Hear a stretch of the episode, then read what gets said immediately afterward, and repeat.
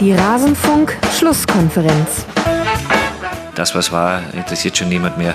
Deswegen freue ich mich jetzt auch schon wieder auf die kommende Saison, auf die neue Herausforderung, auf die neuen Spieler. Alles zum letzten Bundesligaspieltag. Das, was war, das ist nicht mehr. Zumindest das, was die letzte Saison betrifft. Aber auf diese Saison wollen wir natürlich ganz genau schauen. Und damit hallo und herzlich willkommen in der Rasenfunk-Schlusskonferenz in einer besonderen Ausgabe. Hier hört ihr genau den Teil, den wir zu Eintracht Frankfurt zu besprechen hatten. Ich spreche jeden Bundesligaspieltag mit zwei Gästen und alle Spiele kommen zur Sprache. Das hier ist jetzt dann der Teil zu Eintracht Frankfurt, wie schon gesagt. Und alle anderen Spiele findet ihr auf rasenfunk.de nach jedem Spieltag in der Rasenfunk-Schlusskonferenz. Jetzt wollen wir uns anhören, was hatten wir zu Eintracht Frankfurt zu verzapfen und bitte. Kommen wir zum zweiten und damit vorläufig zumindest letzten Sieg dieses 21. Spieltags und er war sogar klarer. Eintracht Frankfurt spielt gegen den ersten FC Köln. Silver und Endika sind am Ende die Torschützen für die Eintracht, die auf einen 2 zu 0 Sieg damit stellen. Und in der Tabelle bedeutet das für die Eintracht einen wunderbaren Zwischenstand, nämlich Rang 3 mit 39 Punkten, drei Punkte schon vor dem ersten Nicht-Champions League-Platz. Und durch das 0 zu 0 von Wolfsburg, über das wir später sprechen wollen, konnte man sich sogar an den Wolfsburgern vorbeischieben. Köln macht gegen Frankfurt eigentlich ein paar Dinge gar nicht so schlecht aber entwickelt auch wenig Torgefahr. Das wird so ein bisschen der rote Faden werden, glaube ich, in dieser Sendung. Solvay, wie gehen wir jetzt dann mit diesem Spiel um? Aus Frankfurter Sicht ist es, glaube ich, einfacher als auch Kölner, aus Kölner Sicht. Ja, wobei es aus Frankfurter Sicht ja auch erstmal irgendwie eine schwierige Sache war. Also die sind auf jeden Fall ziemlich schwer ins Spiel gekommen. Es war nicht, nicht so selbstverständlich, finde ich am Anfang. Ich finde, Köln hat da ganz gut dagegen gehalten. Auch mhm. gerade in der Defensive sind auch sehr aggressiv in die Zweikämpfe gegangen. Was ja bei der Eintracht, also was finde ich eine gute Strategie gegen die Eintracht ist, ähm, da mit, mit Selbstbewusstsein und mit, also nicht, nicht zu defensiv zu werden, sondern da auch ähm, selbstbewusst ranzugehen. Ähm, ja, aber ich glaube, in Sachen Selbstbewusstsein macht gerade der Eintracht einfach wirklich niemand was vor. Also außer vielleicht die Bayern, aber na. Äh, da ist vielleicht dann ein bisschen zu viel Selbstbewusstsein am Start. ja, wollte ich ähm, sagen. Also ich glaube, diese, diese Energie und diese Spielfreude und dieses ja wirklich unfassbare Selbstbewusstsein, mit dem diese Mannschaft im Moment in jedes Spiel reingeht. Und das ist auch egal, ob Köln kommt oder ob die Bayern kommen oder ob Leipzig kommt. Die, ich habe immer das Gefühl, die kommen aus der Kabine und es gibt einfach keine andere Option als zu gewinnen. Und dann gewinnen die. Also das begeistert mich im Moment tatsächlich sehr. Ja, das kann ich gut nachvollziehen und äußert sich ja dann spielerisch, Dennis, in so tollen Umschaltaktionen. Also Köln hat ja, wie gesagt, vieles gut gemacht, hatte auch einige Ballgewinne in der Anfangsphase, aus denen hat man aber sehr wenig erzielt. Also da, da stand allerdings auch die Eintracht sehr, sehr gut dann in der letzten Kette, muss man sagen. Also Endika, Hinterecker, Tuta haben dann sehr gutes Spiel gemacht. Und dann gibt's eben immer wieder diese Monster-Umschaltaktionen, die inzwischen bei der Eintracht blind gespielt werden. Also dieser eine Ball zum Beispiel von Younes auf Silva war das, genau, das war die Situation, in der Timo Horn dann gerade noch vor ihm an den äh, Ball gekommen ist. Das ist einfach so ein Standard Eintracht Frankfurt Spielzug, der aber, weil er so gut ausgeführt ist, fast nicht mehr zu verteidigen ist. Ja, also es ähm, ist halt eine, eine, eine Taktik, die sie spielen, das halt echt beeindruckend ist, weil die der, der bolzt den Ball halt so gefühlt grob in die Richtung. Aber es ist halt, es geht dann halt um diese Bruchteile von Sekunden. Und wenn der Torwart es mal nicht schafft oder der Verteidiger einen Schritt zu spät losläuft, dann ist halt der Spieler alleine aufs Tor durch und Silva in seiner aktuellen Form, der braucht halt nicht viele Chancen, um Tore zu machen. So, das ist halt äh, traumwandlerisch, wie der spielt. Das ist echt fantastisch und das ist beeindruckend, wie stark die Eintracht gerade ist und ja, wie schon gesagt, wie viel Wucht die einfach entwickelt und ähm, man hat ja auch, wenn sie mal irgendwie ein Gegentor kassieren, ich glaube, es gibt aktuell wenige Mannschaften, denen das so scheißegal ist, ob sie ein Gegentor kriegen oder nicht. Die machen halt einfach weiter, bis sie dann doch ihr Tor geschossen haben und das Spiel gedreht haben. Das ist beeindruckend und ähm, ja, das ist ähm, auch eine Sache, die auf Frankfurt wie auf Wolfsburg zutrifft. Ähm, es sind beides Mannschaften, denen es gar nicht so schlecht tut, nicht in Europa zu spielen, während es die anderen tun, weil das halt auch sehr, sehr anstrengende Spielweise, glaube ich, trotz allem ist. Und ähm, mhm. da tut es ganz gut, unter der Woche mal die Füße hochzulegen. Und das, ähm, ja, tut der Mannschaft echt gut. Ich glaube, das ist auch ähm, dieses Blind, was du gesagt hast, Max, ist auch ein super gutes Stichwort, weil das ist ja ein bisschen so ein Phönix aus der Asche-Ding in letzter Zeit bei, bei Eintracht. Ich erinnere mich sehr gut an eine Zeit, an der vor, in der vor allem die Fans gar nicht zufrieden waren.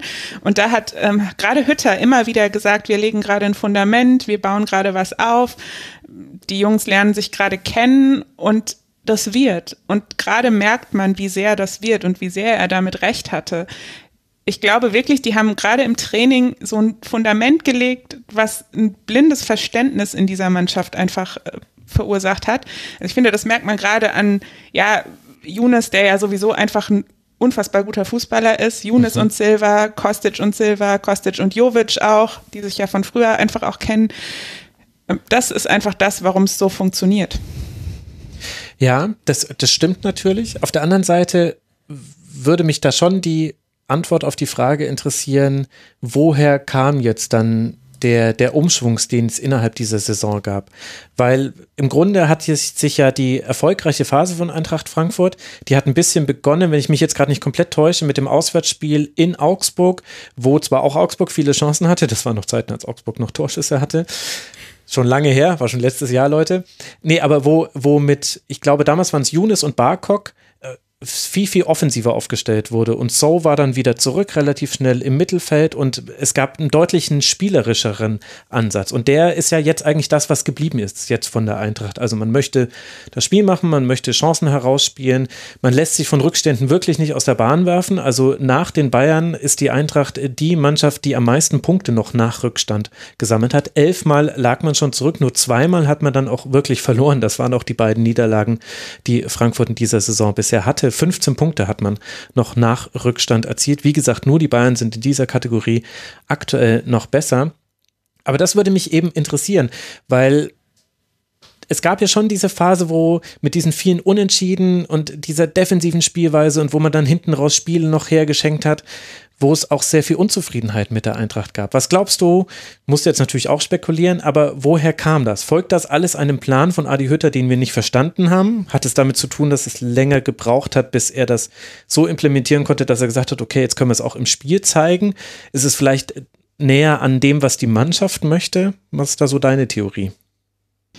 Ähm, also ich bin erstens tatsächlich ein großer Fan der Einsicht, dass wir vielleicht einfach nicht alles verstehen, was der Trainer so macht. Ähm, ich finde, das ist eine sehr, sehr wichtige Einsicht im Umgang von Fans mit dem Verein. Aber ich glaube, das ist es bei, der Eintracht gar nicht so sehr. Ich glaube, dass ähm, da der Dost-Abgang tatsächlich ähm, ein bisschen Glück im Unglück war, weil der hat Hütter dazu gezwungen, umzustellen. Und äh, während sehr viele ja sagen, dass Dost weg ist, ist irgendwie der Knackpunkt, glaube ich nicht mal, sondern ich glaube, dass diese Umstellung einfach der Knackpunkt ist. Ich glaube, hätte man Bas Dost eins zu eins ersetzt, wäre das vielleicht nicht passiert. Ja, spannender Punkt. Man hat da man hat sich ein bisschen von diesem Plan B verabschiedet. Also die langen Bälle gibt es zwar noch, aber jetzt quasi lange Bälle hinter die Kette und nicht mehr den langen Ball, der festgemacht werden soll, die anderen rücken nach und dann wird er wieder verteilt. Das gibt es jetzt eigentlich gar nicht mehr bei der Eintracht. Und ich glaube auch, dass ähm, es ist vielleicht ein bisschen toxische Positivität, aber ich glaube, dass auch der Abraham-Abgang äh, so unfassbar traurig er natürlich ist, und das meine ich vollkommen ernst, ähm, auch ein bisschen was mit seinen Nachfolgern quasi gemacht hat. Also man merkt ja ganz stark, dass Hinteregger zum Beispiel jetzt viel mehr Verantwortung trägt, viel, also ich finde das ganz faszinierend, ihm zuzuschauen, wie er auch den Raum irgendwie hinten im Griff hat, wie er einfach mhm. bei jeder Aktion scannt, wo ist wer, wie er diesen ganzen, quasi die, den ganzen Strafraum komplett im Blick hat und genau weiß, da sind meine Mitspieler, da ist der Gegner. Also ich finde, das hat sich ganz, ganz schnell, ganz, ganz stark entwickelt, seit er in der Auswahl zum Kapitän ist. Und ähm, ich finde, das gilt für alle, die quasi nach Abraham jetzt nachgerückt sind. Tuta auch, der ja so, mhm. so jung ist. Der ist da so gewachsen und reingewachsen auf dieser Position. Ich glaube, dass diese beiden ja eigentlich negativen Dinge da ganz viel gemacht haben mit der Mannschaft. Ja, spannender Aspekt. Das ist, äh, wie, wie gesagt, wir können letztendlich nicht in die Kabine reinhorchen, aber das sind schon interessante Ansätze, finde ich, für Veränderungen. Und vor allem gehört ja zur Eintracht auch immer noch mit dazu, das ist jetzt gerade alles wunderbar, also 39 Punkte, Champions League Platz, Rang 3 aktuell, man ist eine der formstärksten Mannschaften der Liga und trotzdem klappt ja nicht in jedem Spiel alles. Also es gab jetzt bisher fast kein Spiel, in dem die Eintracht den Gegner so richtig hergespielt hat, von vorne bis nach hinten. Vielleicht Bielefeld kann man da am ehesten noch nennen, sondern auch auch in diesem Spiel gegen den FC zum Beispiel gibt es ja auch Dinge, die man kritisieren kann. Auf höherem Niveau natürlich als früher bei der Eintracht, aber man kann über die Chancenverwertung sprechen. Also allein äh, Kamada kurz vorm Schuss möchte man nicht sehen. Auch Silva hat äh, un, untypisch viele Kopfbälle zum Beispiel liegen lassen, die er einfach nicht äh, genug äh, genau genug platziert hatte.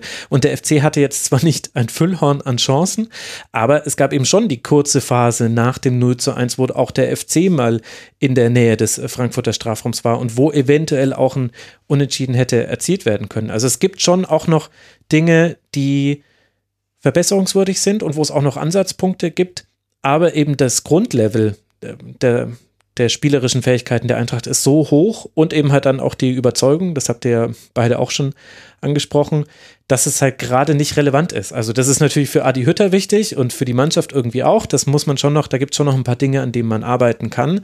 Aber in der Summe ist es eigentlich gerade egal, weil die Spiele dann trotzdem gewonnen werden, weil es nach vorne einfach mit einem überragenden Silver, auch Kostic in diesem Spiel wieder unfassbar, sieben Torschussvorlagen wieder eine totale Dominanz in der Luft und das ohne DOS, das man, da musste ich kurz grinsen, als du es angesprochen hast, völlig richtigerweise. Aber der FC hatte so schon in der Luft seine Probleme. Silva alleine hat sechs Kopfballduelle gewonnen, 17 zu 8 waren die Kopfballduelle pro Eintracht Frankfurt. Und das, obwohl Köln mit Sestic, Meret und Zichos ja eigentlich drei hinten drin hatte, die schon auch mal ein Kopfballduell gewinnen können. Aber das war fast schon grotesk, dass fast jeder hohe Ball in Strafraum dann auch wirklich auf einem Frankfurter Kopf gelandet ist. Jetzt habe ich meinen eigenen Faden verloren durch die Statistik.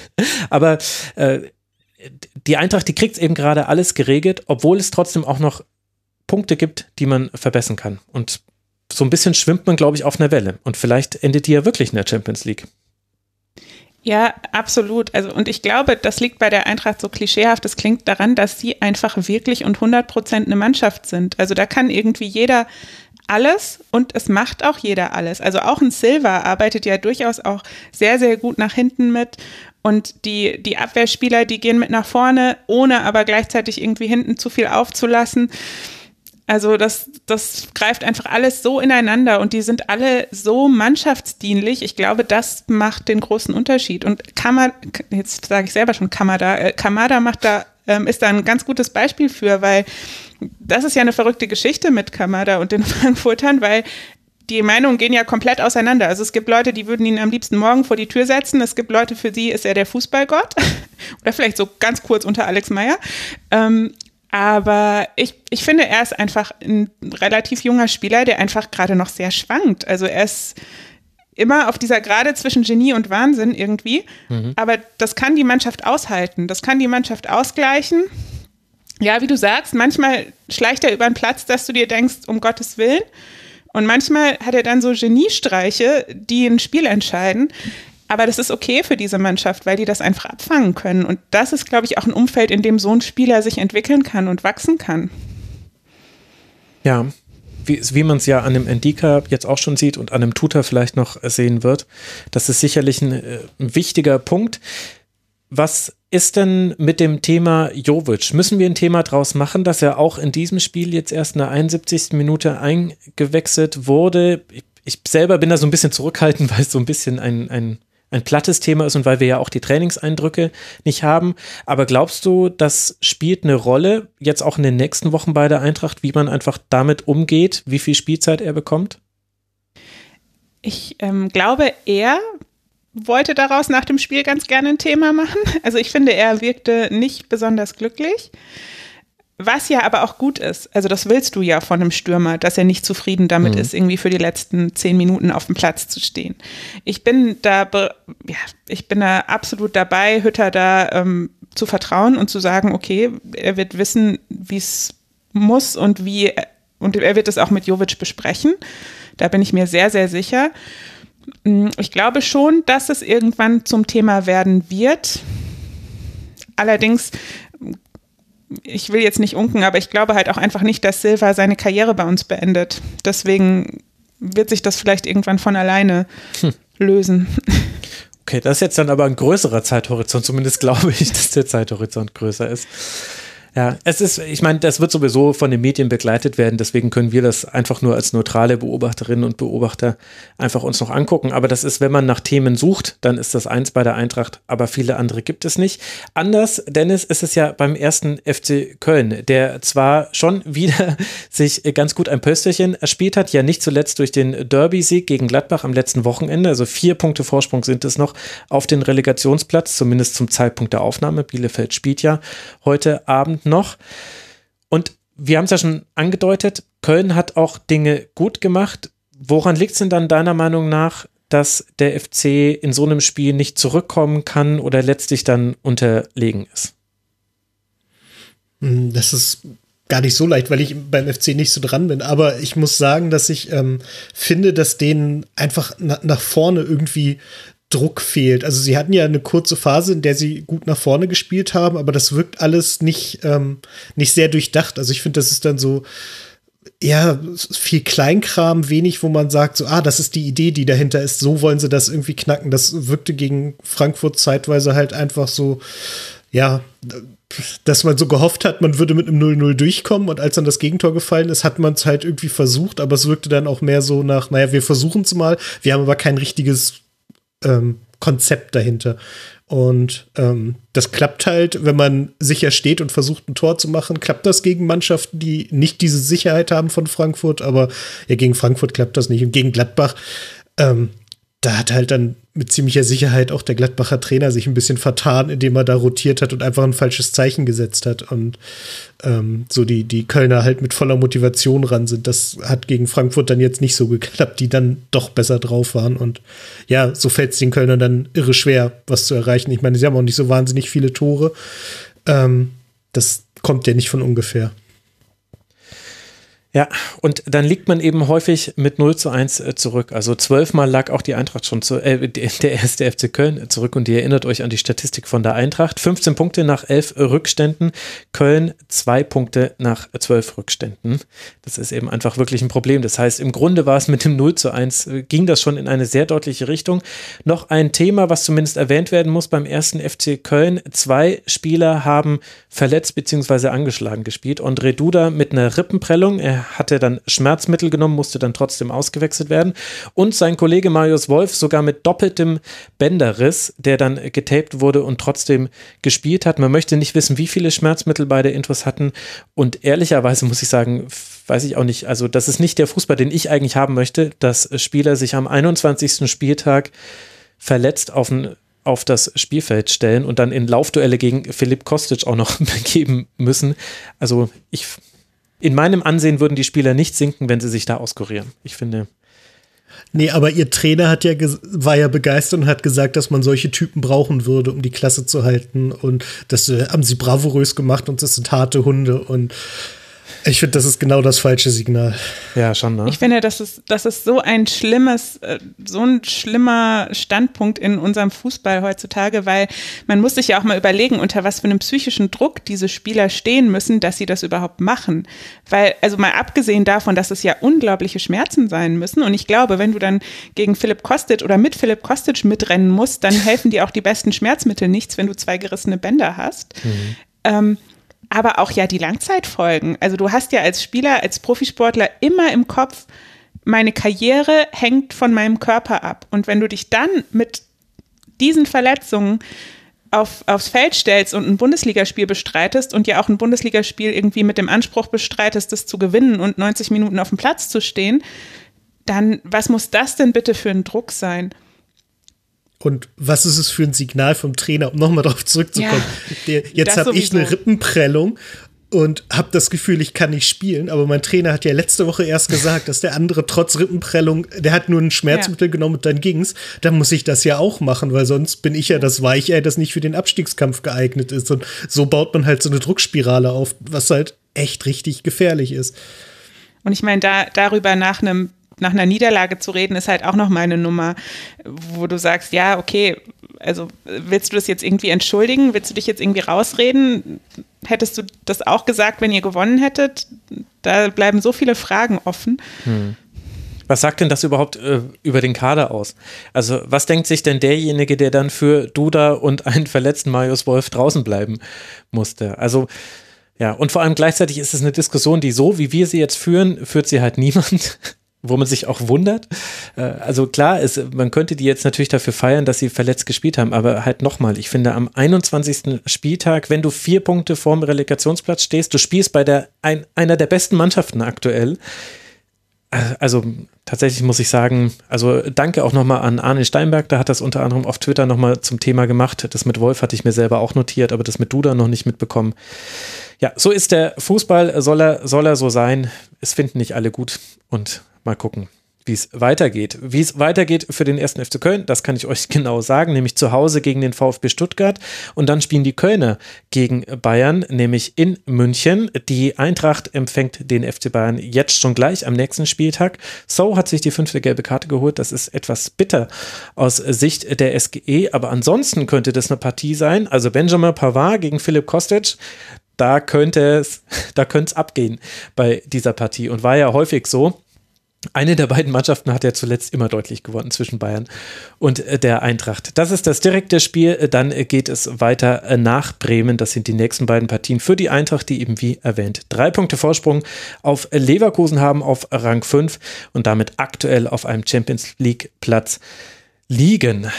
Und damit sind wir schon fertig mit den Spielen, bei denen es einen Sieger gab. Ab jetzt folgen Unentschieden. Auch die sind jetzt und damit endet unser Teil zu Eintracht Frankfurt aus der dieswöchigen Rasenfunk-Schlusskonferenz. Wenn euch auch die anderen Spiele interessieren oder der Schwerpunkt, den wir reihum auf jeden Verein einmal legen in der Bundesliga-Saison, nein, sogar häufiger als einmal, dann könnt ihr gerne auf rasenfunk.de mal in die aktuellste Schlusskonferenz reinhören. Es gibt außerdem noch das zeitlose Tribünengespräch und immer wieder Kurzpässe im Rasenfunk findet also jeder etwas, der sich für Fußball interessiert und der Lust auf das Medium Podcast hat. Ich danke für eure Aufmerksamkeit, würde mich freuen, wenn ihr auch an anderer Stelle mal reinhört. Bis bald mal wieder hier im Rasenfunk. Macht's gut.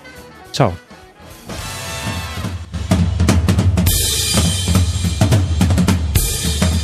Das war die Rasenfunk-Schlusskonferenz.